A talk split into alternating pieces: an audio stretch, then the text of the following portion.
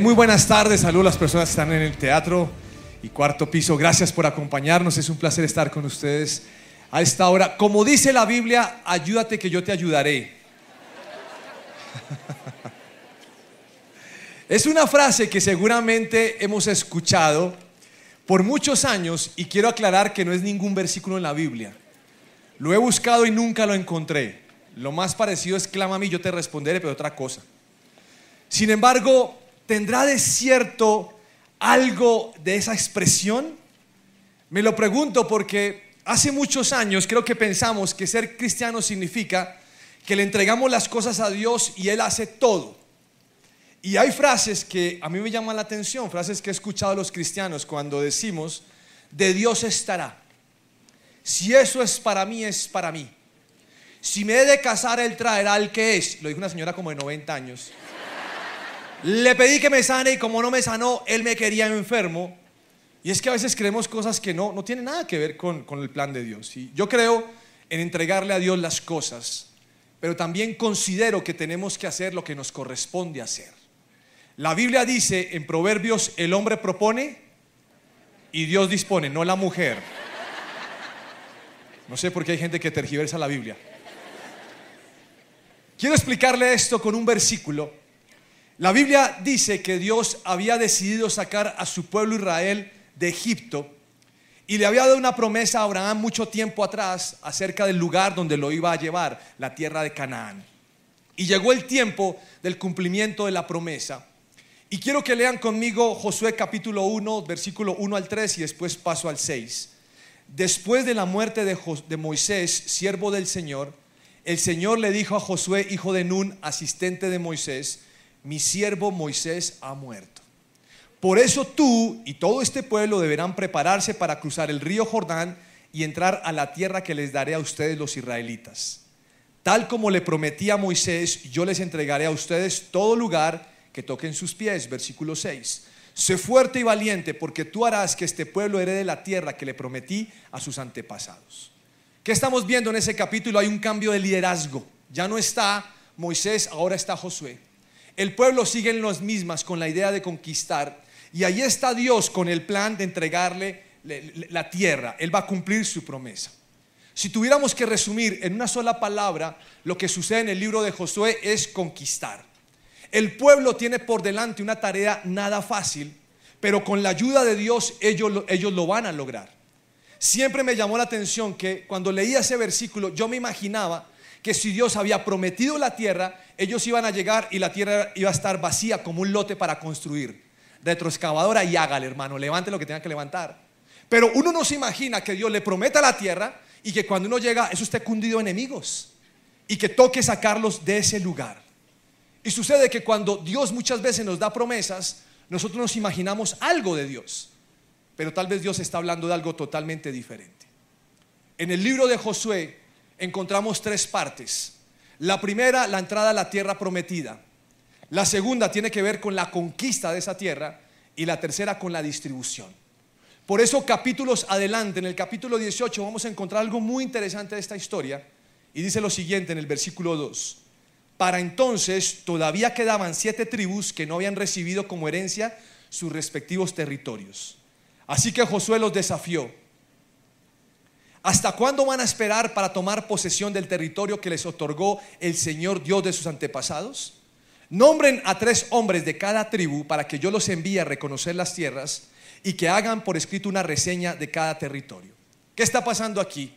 Hubo unas tribus que llegaron a ese lugar y conquistaron lo que les correspondía, pero otras se durmieron en los laureles, procrastinaron, se relajaron y dejaron de lado las instrucciones que Dios les había entregado. Y cuando uno piensa en esto, dice, ¿por qué? Porque seguramente la conquista significa muchas cosas. La conquista significa sacarme de mi zona de confort. Significa enfrentarme a un enemigo que tal vez es más fuerte y poderoso que yo. Significa una estrategia, una planeación, un tiempo, eh, elaborar armas, cansancio, dejar la familia, incomodidad y alta dosis de fe para creer que Dios realmente nos va a dar la victoria o les iba a dar la victoria. Muchos de nosotros, si no todos, hemos tenido proyectos en nuestra vida. Hemos iniciado sueños. De pronto usted es un soñador Y cuando estamos en ello, a veces nos enfrentamos a viento y a marea durísima para que no se cumpla eso que, que planteamos. Y cuando las cosas no salen como imaginamos, algunos pensamos que no es la voluntad de Dios, que eso no es lo que Dios quería. Pero ¿qué tal que Dios quisiera eso? Solo que está formando nuestro carácter en medio de las pruebas. Pues cuando estaba muy joven y bello, sigo siendo bello, no tan joven, yo quería ser futbolista, era el sueño que yo tenía.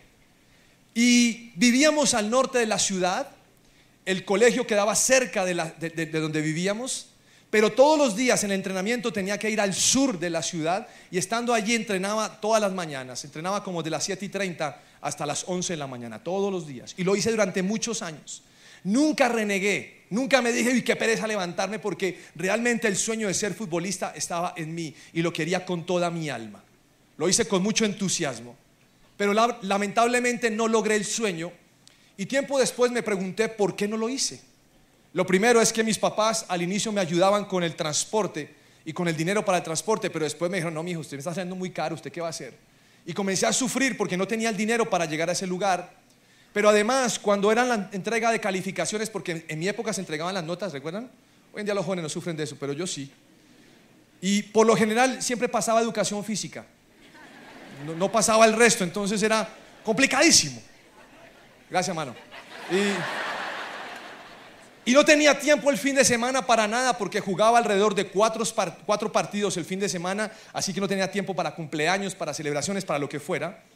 Y me di cuenta en un momento que éramos muchos con el sueño de ser futbolista y había gente mejor que yo. Esa era la realidad. Pero después de esto me enamoré y colgué los guayos. Me enamoré de mi esposa y dije, ahí sí, ahí sí que no, no llego. Sin embargo, a mí soñar me parece maravilloso y echar a rodar un sueño es algo delicioso. Y creo que en ese proceso vamos a enfrentar cosas que nos van a llevar a pensar si eso es de Dios o no, como le mencioné anteriormente. Pues en mi caso, después con Dios me di cuenta que no era su voluntad, pero Él me había dejado y me había apoyado en el proceso de querer ser futbolista. En la Biblia encuentro que hay hombres que tuvieron grandes sueños. Y quiero referirme hoy a uno de ellos que se llama Nehemías. Él tenía el sueño de construir un muro alrededor de Jerusalén, tipo Bob construye. ¿Lo han visto? Él estaba ahí. Pero la diferencia de su sueño con el mío es que él estaba pensando en la comunidad. Porque Jerusalén era esclava de las invasiones. Los ladrones lo robaban, les pasaban por encima y no tenían una protección. Así que él tuvo un sueño y era construirle el muro para que ellos pudieran tener esa protección. No obstante, en el proceso, si usted lee el libro de Nehemías, va a encontrar que él sufrió distintos ataques. En el proceso surgen tres acérrimos enemigos, Zambalat, Tobías y Gesem. Por favor, no le ponga a su hijo nunca Zambalat. Inventaron mentiras. Y todas las veces que aparecen ellos allí tienen frases contra el proyecto que están desarrollando de construir el muro.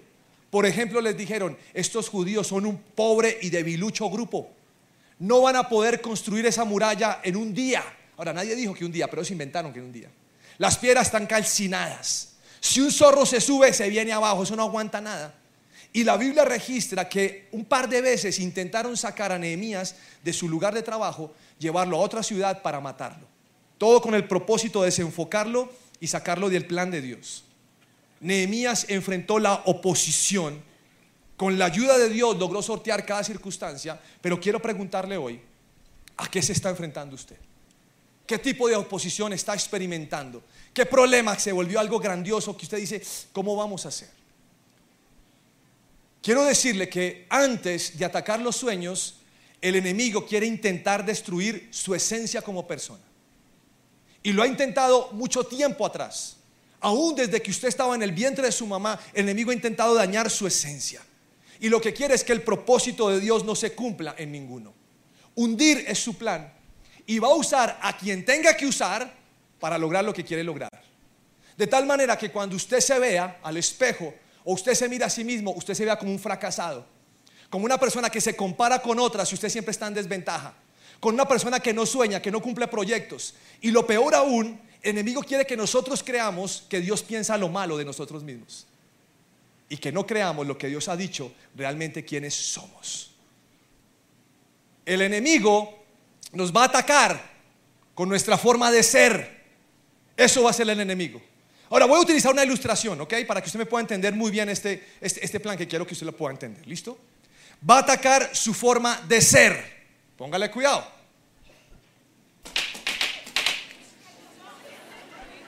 ¿Se asustaron? Así es el enemigo. ¿Qué es atacar su forma de ser? ¿Cuántos en este lugar se ríen de una forma exagerada, levanten la mano con confianza. Eh, están alegres. ¿Les han dicho alguna vez, uy, pero usted sí es ruidoso, ¿por qué no se callan? O sea, es que usted se ría horrible. O sea, ¿usted nunca ha hecho un curso de cómo reírse? ¿Cuántos en este lugar lloran por todo? Levante su mano con confianza. Hay unos que han levantado la mano en las dos. No entiendo qué está pasando. ¿Les han dicho alguna vez, pero deje de andar chillando? Usted llora por todo, pica bocadillo y llora. ¿Cuántos en este lugar son callados? Levante su mano, digan yo casi no hablo. Si está casado, le aseguro que su mujer alguna vez le ha dicho, pero hable. Diga algo, exprésese. Estamos en una charla de parejas con mi esposa y con una pareja que llegó a hablarnos. Y desde que entró la señora, comenzó a hablar. Es que mi marido es así, mi marido, no sé qué, mi marido, mi marido. 35 minutos con mi marido. Y de repente le dice, ¿se da cuenta? Él no habla, hable, diga algo. Y él se voltea y le dice, pero es que usted no me deja. ¿Qué, quiere que haga? Si sonríes, te dicen que eres un coqueto o una coqueta. Si no sonríes, te dicen que eres un amargado o amargada. ¿Qué problema? Si eres organizado, ¿cuántos organizados hay aquí que tienen el colgadito los ganchitos con el color todo dobladito, todo? Así está, ese es. Si ustedes son así, le van a decir, usted sí es psicorrígido, uy, qué jartera. Si no tiene el don de ser organizado, le van a decir que es sucio. Ataques contra su esencia. Y desde pequeño nos viene pasando y todos nos critican. Ataques contra nuestro físico. Uy, más me dio bala. ¿Se han burlado de su físico alguna vez? Sí, señor. De su pelo. Dice, es que su pelo es tan extraño, es, es como en desorden, no, se ubica su pelo. ¿Sí le ha pasado esto? No, es tremendo. Se burlan de la estatura. ¿Sí les ha pasado no? Pobrecita. Mira, ya decís que sí. Ella levanta la mano y dice, aquí estoy yo. De la estatura. ¿Se han burlado de sus orejas? ¿Sí? ¿O qué trauma? ¿Se han burlado de su bocota? Ahora, lo de la bocota es una bendición. Usted toma sopa con pala, pero está bien.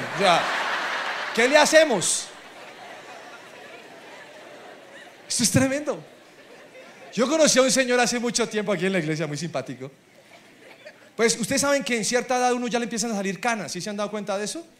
Y pues obviamente a veces tememos, tememos algunos envejecer. Y entonces a este señor yo vi que el jueves tenía el pelo blanco, pero el viernes ya no. Entonces, comencé a analizarlo y dije, este se hizo algo. puede ser que yo no tenga olfato, pero buen ojo sí tengo. Y me di cuenta que el señor tenía el pelo negro aquí normal, pero a los lados era marrón. Entonces dije, claro, ya sé lo que pasó. El tipo se equivocó en el tinte. Me dio risa, pero después dije, no, pobre man, déjenlo. ¿Quién dijo que, ¿Quién dijo que las medidas son 90, 60, 90? Yo no sé de dónde sacaron eso. Eso parece como un triángulo, ¿no? Decían 90, no sé, como extraño. Yo recuerdo que hace muchos años estuvimos en un retiro de la iglesia que yo asistía. Y en un retiro de jóvenes. No hay nada más cruel que los jóvenes. Los jóvenes tenemos un humor, tenemos, me incluyo. Bendito sea Señor, Padre. Entonces imagínense que nos fuimos de retiro y en un momento de receso nos dieron chance de ir al río, era con río, y ahí estábamos todos y de repente no sé por qué a un hermano en la fe desgraciado le dio por subirse encima de la piedra porque se va a lanzar desde allá. Y el tipo se va a lanzar y hace esto, se quita la camisa. Cuando se la quita todos dijimos, wow. Un tipo, unos brazos musculosos, el tipo tenía ojos verdes, una boca divina. O sea, no, no un pelo mono, ese no este man es. Y mientras estamos todos mirando cómo te vas a lanzar, no, se me acerca una niña y me dice, uy, a usted como que le falta gimnasio. Ese comentario me aniquiló, me tumbó la verdad. A partir de ahí, en cada retiro, cuando era el tiempo de la piscina o del río, tenía un problema de piel y tenía que entrar con la, con la camiseta puesta. Porque los rayos solares me afectaban. Qué mentira la que me inventé. Porque lo que tenía era realmente un complejo por esto. ¿Saben que los apodos muchas veces, en vez de ser algo cariñoso, lo que buscan es dañar nuestra esencia? Eso es lo que muchas veces hacen los apodos. Ataques contra los gustos. Ahí está el enemigo atacando contra los gustos. ¿Cuántos en este lugar les gusta el color amarillo? Levanten la mano. ¿A cuántos les gusta el naranja? ¿El rojo? Uy, qué boleta. Hay gente que dice, mira, el mejor color es el negro. Para verse delgado, el negro. Y se quedó que el negro es el mejor color. Pero a todos los que nos gusta el amarillo, entonces, ¿qué, qué oso que nos guste el amarillo? Hay gente que le gusta el sushi, ¿qué le vamos a hacer? Les encanta esa cosa tan horrible, pero ¿qué hacemos? A otros nos gusta más la punta de anca, el churrasco. Es algo, bendito sea el Señor y Dios es bueno. Gracias. Va a tener descuento en Berea donde siga así. Mire, les voy a contar. les voy a contar cómo soy yo cuando voy a almorzar con mi esposa. ¿Listo? A mí no me gusta compartir mi almuerzo. ¿Cuántos son así? O sea, si usted pidió el suyo, ¿por qué quiere probar el mío? ¿Cómo hace el suyo? O si no, entonces cambiemos el plato, pero no me lo pruebe. Eh, así soy yo. Y me dicen, ay, pero no sea egoísta. No. Peor aún, el Señor desea algo de tomar. Sí, traiga una limonada. ¿Y usted, señora, quiere algo? Yo tomo la de él. No.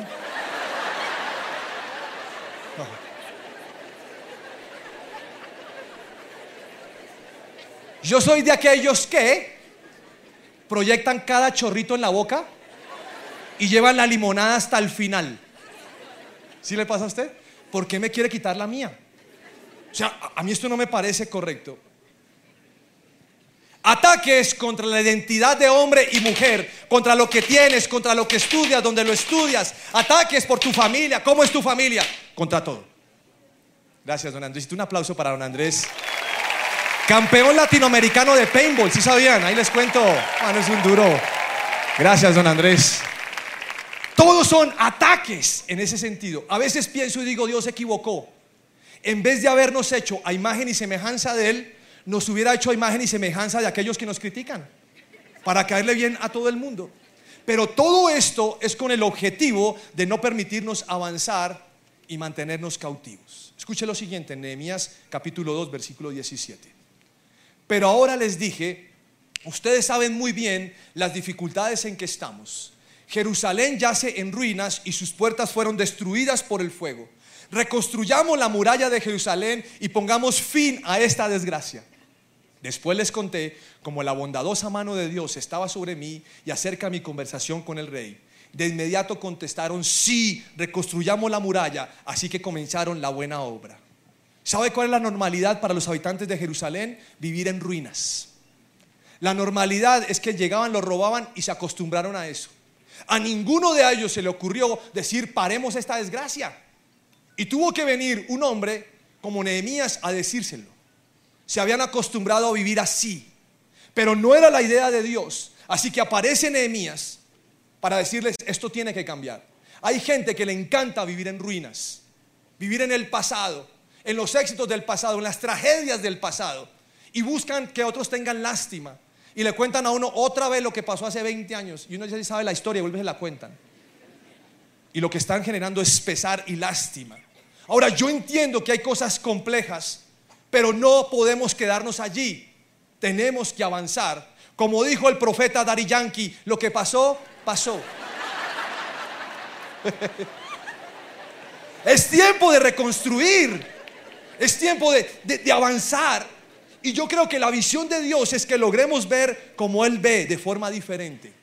No se trata de ignorar lo que ha pasado. Pero se trata de creer que Dios es capaz de cambiar toda circunstancia. Y allí estaba Nehemías con ese objetivo. Dificultades siempre va a haber. Quiero que lo sepa, siempre vamos a tener dificultades. ¿Le ha pasado algo en el último mes, últimos dos meses? Sí. ¿Nos han pasado cosas que uno dice, oiga, pero ¿por qué me pasó esto? Me llegó el momento de renovar mi licencia de conducción, han pasado 10 años. Y tengo que sacar la licencia, me metí a ver los requisitos de todo lo que tengo que hacer. Y entonces pagué, todo estaba feliz, bueno, hice todo lo que tenía que hacer, pagué después después. Y verifiqué que no tuviera ningún comparendo, porque lo primero que le dicen es que no tenga usted ningún comparendo. Verifiqué todo estaba perfecto. No sé por qué dos días antes volví a revisar y hubo un milagro. Apareció un comparendo. Pero ¿cómo puede ser posible? Tenía la foto del carro, ese día iba a predicar en Campestre y me arreglaron. Y cuando me llega la cuenta digo, 468.500. Ni siquiera voy a un restaurante de carne importada para comerme eso ahora. Y comencé a sufrir, pero un momento dije, Señor, está bien. Voy a ofrendar eso para Claudia y sus muchachos. Que Dios los bendiga. ¿Y qué hacemos?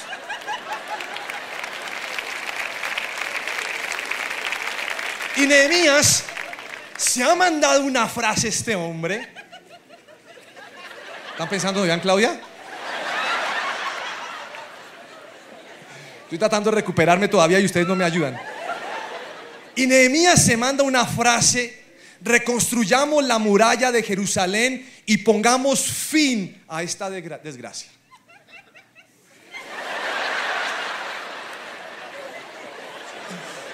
La unción está aquí ponga fin a su desgracia. ¿Qué está diciendo Nehemías? Es tiempo de reconstruir lo que hay que reconstruir y dejar de vivir en ruinas. Pero hay gente que se imagina que Dios tenía que bajar alrededor del muro, Dios mismo cavar con Padre, Hijo, Espíritu Santo, los doce apóstoles que le colaboren, le abran la chamba, le echen las bases, traigan las piedras y suba al muro para que todo el mundo esté feliz. Pero Dios no hizo eso. ¿A quién le tocó reconstruir? Al pueblo. Y cada uno decía, los que vivían frente al muro construyeron el muro. Ahora no sé cómo quedó ese muro. Imagínate cada uno con sus gustos. Pero el punto es que cada persona tuvo que construirlo. Dios estaba con ellos, pero tuvieron que reconstruirlo. Nehemías vino a recordarles que ellos no podían vivir en esa desgracia. Tenían que olvidar su pasado y Dios quería que cumplieran un nuevo tiempo, un nuevo sueño para ellos. Dios respaldó a este hombre, lo hicieron. Y quiero decirle algo más profundo. El sueño no era de Nehemías de reconstruir la muralla, el sueño era de Dios y que ellos vivieran protegidos. En este proceso, Nehemías se da, cuenta que hay una lucha mayor. Porque creo que, que siempre hay cosas a veces más difíciles que no podemos entender. Dios está formando su pueblo. Y Nehemías tuvo que desnudar otro enemigo. Nehemías capítulo 4, versículo 14. Luego, mientras revisaba la situación, reuní a los nobles y a los demás del pueblo y les dije, no le tengan miedo al enemigo. Recuerden al Señor quien es grande y glorioso y luchen por sus hermanos, sus hijos, sus hijas, sus esposas y sus casas. El temor es un argumento antiguo del enemigo que busca desdibujar quién es Dios y hacernos entrar en pánico. A veces lo hemos acompañado de incredulidad, de que hemos orado y Dios no va a hacer nada más. Y aquí Nehemías le da el antídoto de cómo vencer el temor. Nunca se le vaya a olvidar.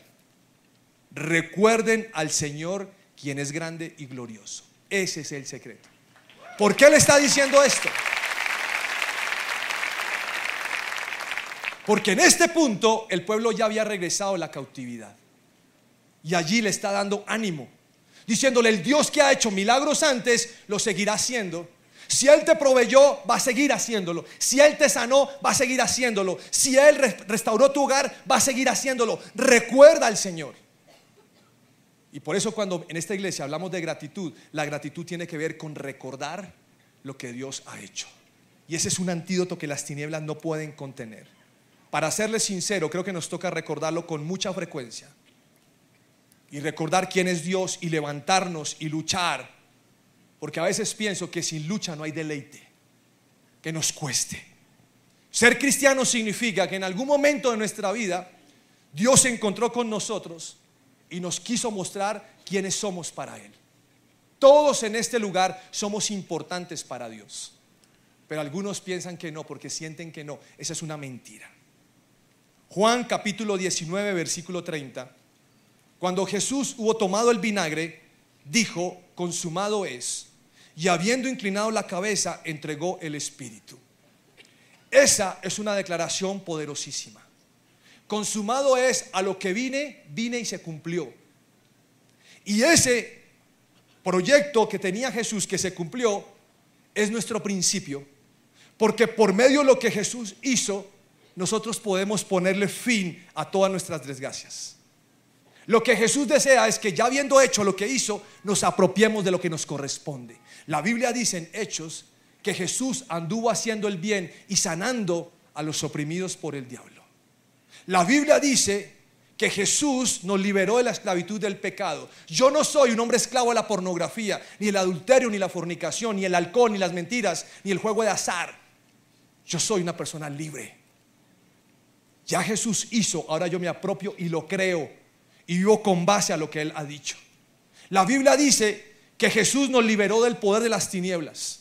Algunos cristianos creen que Satanás tiene poder sobre ellos. No, no tiene poder. Las tinieblas no te pueden tocar, no te pueden hacer brujería, porque tú estás bajo el amparo del Altísimo. Si te abres del Altísimo estás en problemas. Pero si no, no. Y la Biblia dice que Él nos libró del dominio de la oscuridad y nos trasladó al reino de su Hijo amado, en quien tenemos redención y perdón de pecados. ¿Cómo le parece esto? O sea, yo soy diferente. Y la Biblia dice que por medio de la llaga de Jesús somos sanados, tanto en el cuerpo como en el alma. Y la Biblia dice que Jesús nos ha hecho prósperos. En pocas palabras, la obra de Jesús en la cruz es perfecta. Y ese consumado es para tomar propiedad de ello y declarar quiénes somos nosotros y vivir así. Basta de pensar lo que no es. Dios te ama. Hay gente que dice, Señor, es que hoy pedí el café en el coffee y no me salió el corazón. ¿Me dejaste de amar? No me provoca coger una Biblia esas bien grandotas y... La mayor muestra de amor es Jesús en la cruz. Si usted quiere, véase alguna película de estas. The Chosen, que está tan de moda. Y vea el amor de Dios. Léase los evangelios y vea el amor de Dios. Deje Condorito y el sudoku de lado y lea la Biblia para entender lo que hizo Jesús. Hasta allá. Quiere que vivamos con Él siempre. La obra de Jesús es completa y va más allá de las añadiduras. Jesús hizo un muro a nuestro alrededor de protección. Con su sufrimiento Él pagó. ¿Sabe que en el proceso de entender esto yo me miraba al espejo? Y durante muchos años yo vi un perdedor. Yo vi un hombre sin sueños, un hombre con falta de palabra, un pecador, un hombre triste que soñaba con algunas cosas, pero era limitado. Nunca lo iba a lograr. Yo tenía mis límites bien marcados. Pero recuerdo que, que una mañana, mientras me miraba al espejo, me pareció que Dios estaba detrás mío y comenzó a decirme cosas que yo nunca había imaginado. Tú eres santo, tú eres un hombre alegre, tú eres un hombre bendecido, tú eres libre, agradable, amable, amado, tú eres importante para mí. Y lo que Dios está haciendo es que yo logre verme como Él me ve y que camine como un hijo digno de Él. Cuando tú te miras al espejo, ¿qué ves? Más allá de las arrugas que ves. ¿Qué ves? Porque si tú ves lo que Dios ve, tú vas a caminar erguido. Nada de andar cabizbajo. Es que a mí no me sale nada. No, usted es hijo de Dios. Espera el tiempo. Créalo, confiéselo, declárelo. Pero es que no lo veo. Cálmese. Créalo. Declárelo sobre su vida. Confiéselo. Viva como una persona digna de Dios. Apropiese lo que Él ya hizo. Quiero terminar con esto. Hace muchos años yo trabajaba en una compañía donde regularmente mi jefe me decía, almorcemos Carlitos. Y a mí no me gustaba almorzar con ella porque siempre pagaba yo. ¿Nunca le ha pasado a usted eso? Pues a uno le da pena o no. Recuerdo que un día entré a su oficina para pedir algunas autorizaciones y me dijo, ¿dónde vas a almorzar hoy? Yo le dije, aquí en el casino. Dijo, no, almorcemos por fuera. Bueno, sí, señora. Y fui a la oficina por mi saco y me di cuenta que no tenía dinero en efectivo, ni tarjeta débito, ni tarjeta crédito. Y siempre pagaba la cuenta porque pues uno es caballero y, mi jefe, imagínese. Entonces yo dije, voy a almorzar con esta señora ahora y no tengo plata, me toca decirle que me preste. Ahora, qué maluco decirle al jefe que le preste, ¿no? Y cuando íbamos en el carro dice, ay, yo tengo antojos de pescado. Y a mí el pescado no es que me entre.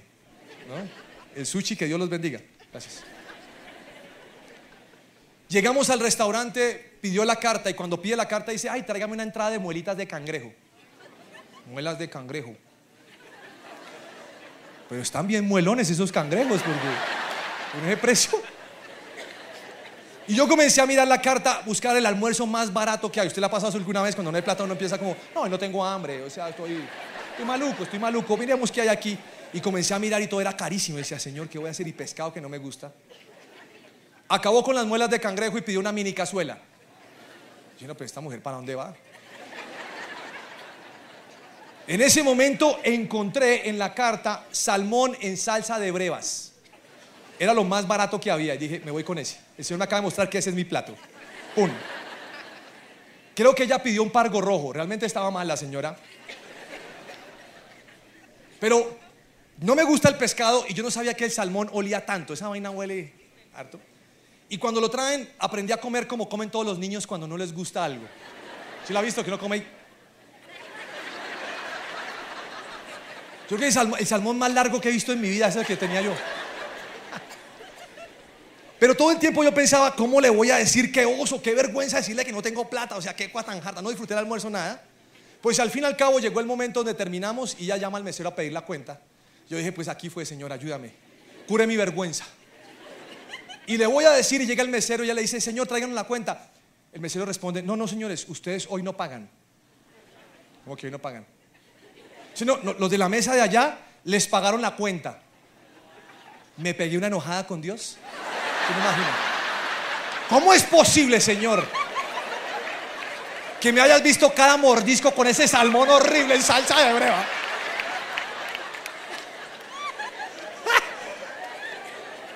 Mire, a veces Dios no avisa. Pero esta anécdota sencilla para decirle que yo comprendí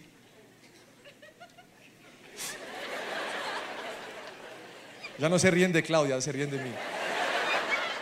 Esa anécdota sencilla es para decirles que yo comprendí ese día que la vergüenza con mi jefe fue cubierta por otra mesa. Tu vergüenza fue cubierta por Jesús. Ponle fin a tu desgracia. Póngase de pie, son tan amables. Salmo 30, con esto termino en serio. Versículo 11. Ah, pero póngase de pie. Convertiste mi lamento en danza. Me quitaste la ropa de luto y me vestiste de fiesta para que te cante y te glorifique y no me quede callado. Señor mi Dios, siempre te daré gracias. Ese versículo es una realidad hoy. Señor, gracias. Has quitado nuestras vestiduras, has quitado nuestras etiquetas, las críticas y los juicios. Y tú has dicho quiénes somos nosotros. Todo mi pasado está en la cruz. Los éxitos y las derrotas están en la cruz. Los logros y los fracasos. Las burlas, los apodos, las vergüenzas están en la cruz. Y quiero que usted ore eso conmigo. Está en la cruz. Y Señor, hoy yo recibo el cambio de mi traje. Atrás queda el luto. Atrás queda toda mi vida. Y hoy creo que está que es un nuevo tiempo el cual estoy viviendo. Y te doy gracias Jesús porque pagaste por mí un precio demasiado alto. Gracias Jesús. Mis pecados están en la cruz y me liberaste. Me hiciste tu hijo o tu hija.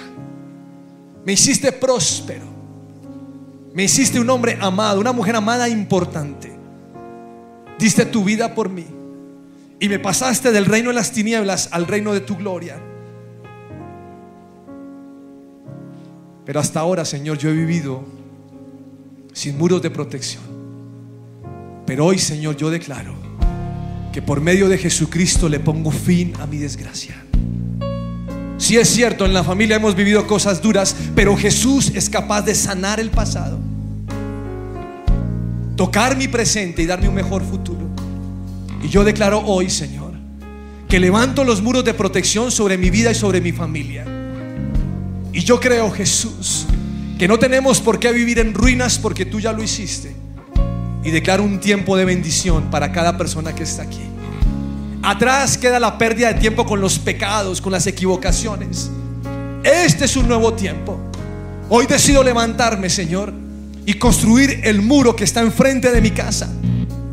Yo mismo, Señor, voy a tomar tu obra en la cruz y la voy a proclamar. Soy un hombre libre. El alcohol es tema del pasado. El adulterio es tema del pasado. Las apuestas son tema del pasado. La desobediencia es tema del pasado. Vivir como la gente vive en el mundo es tema del pasado. Yo hoy, Señor, recibo tu perdón. Pongo fin a mi desgracia. No lo merezco, pero tú me lo diste. Y hoy me apropio, Señor. Y declaro sobre mi vida que lo mejor, Señor, realmente está por venir. Viva el amparo del Altísimo bajo su sombra encuentro descanso. Que se tu voz, vivo seguro. Solamente Él es mi refugio. Bajo tus alas estoy seguro.